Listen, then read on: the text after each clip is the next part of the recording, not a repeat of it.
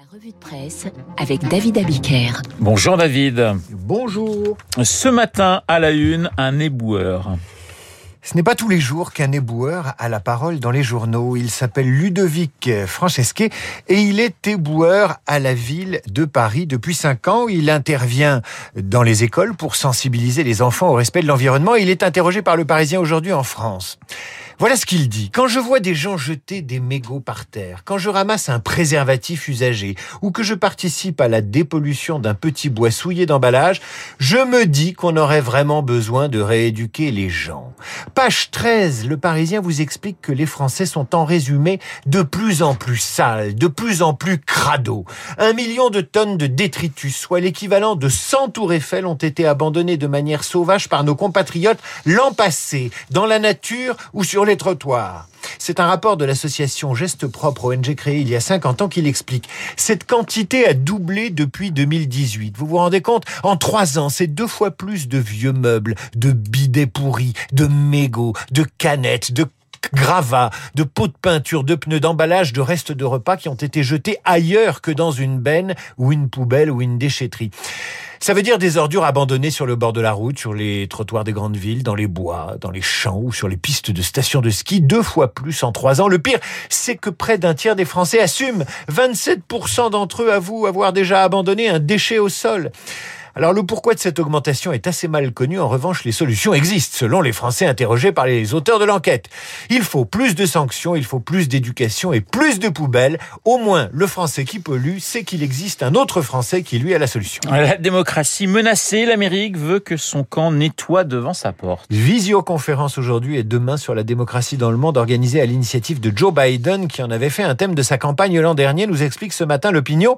Mais le journal remarque ceci. Autrefois, quand l'Amérique évoquait la démocratie, elle pensait surtout au camp d'en face, aux ennemis, aux pays à régime autoritaire, mais pas à son propre camp.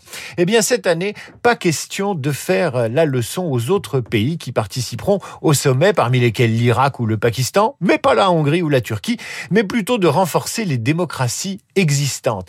Et ça va pas fort. Selon une enquête d'opinion dévoilée mardi par l'Institut Pew Research, 56% des personnes interrogées dans 17 pays des plus avancés du monde estiment que leur système politique a besoin d'avancées majeures. Alors je vous donne quelques chiffres. 61% des personnes interrogées, euh, pour elles, c'est la pandémie qui a provoqué des divisions dans leur pays. Pour une majorité, la corruption des hommes politiques est un sujet préoccupant. Euh, 89% des Grecs estiment que cette corruption est un problème majeur. 82% des Russes. Mais les régimes autoritaires ne sont pas en reste ce matin.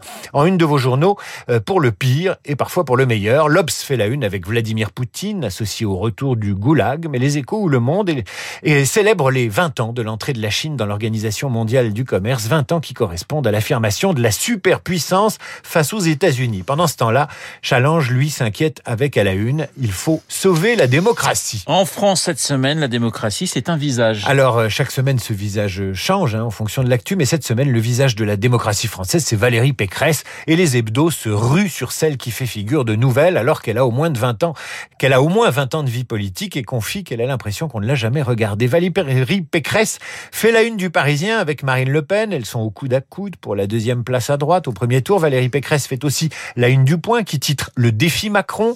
Le Figaro magazine s'y met aussi, mais sur la pointe des pieds. Peut-elle battre Macron s'interroge le magazine. Enfin, Paris Match nous fait entrer dans l'intimité de la candidate LR avec des formules du genre, derrière le sourire, une dame de fer, ou les confidences de son mari, Jérôme, qui raconte l'avoir rencontré à un mariage. Je croyais que c'était Valérie la mariée, dit-il. Je me suis assis à côté d'elle, sans la connaître, et le coup de foudre est arrivé immédiatement. Et puis match Rappelle qu'en 2010, Valérie Pécresse a participé à l'émission de Laurent Ruquier. Ça s'est très mal passé en, entre eux, avec, euh, avec Éric Zemmour. Elle garde en mémoire les ricanements du candidat à l'élection présidentielle quand elle a raconté l'agression sexuelle dont elle a été victime dans une cage d'escalier. Elle avait détaillé son état de choc, son incapacité à porter plainte, mais la séquence fut coupée au montage. Ce soir, le soir de la victoire sur Éric Ciotti, tous les grands leaders de droite se sont fendus d'un tweet ou d'un coup de fil. Elle a apprécié celui de Claude Chirac, bravo pour ta belle victoire, ou encore celui d'Alain Delon. Je le savais depuis le début, lui a-t-il écrit. Le tweet de Nicolas Sarkozy n'est pas venu, mais il a téléphoné. Bref, les hebdos abordent ce matin le portrait d'une femme connue sans lettres.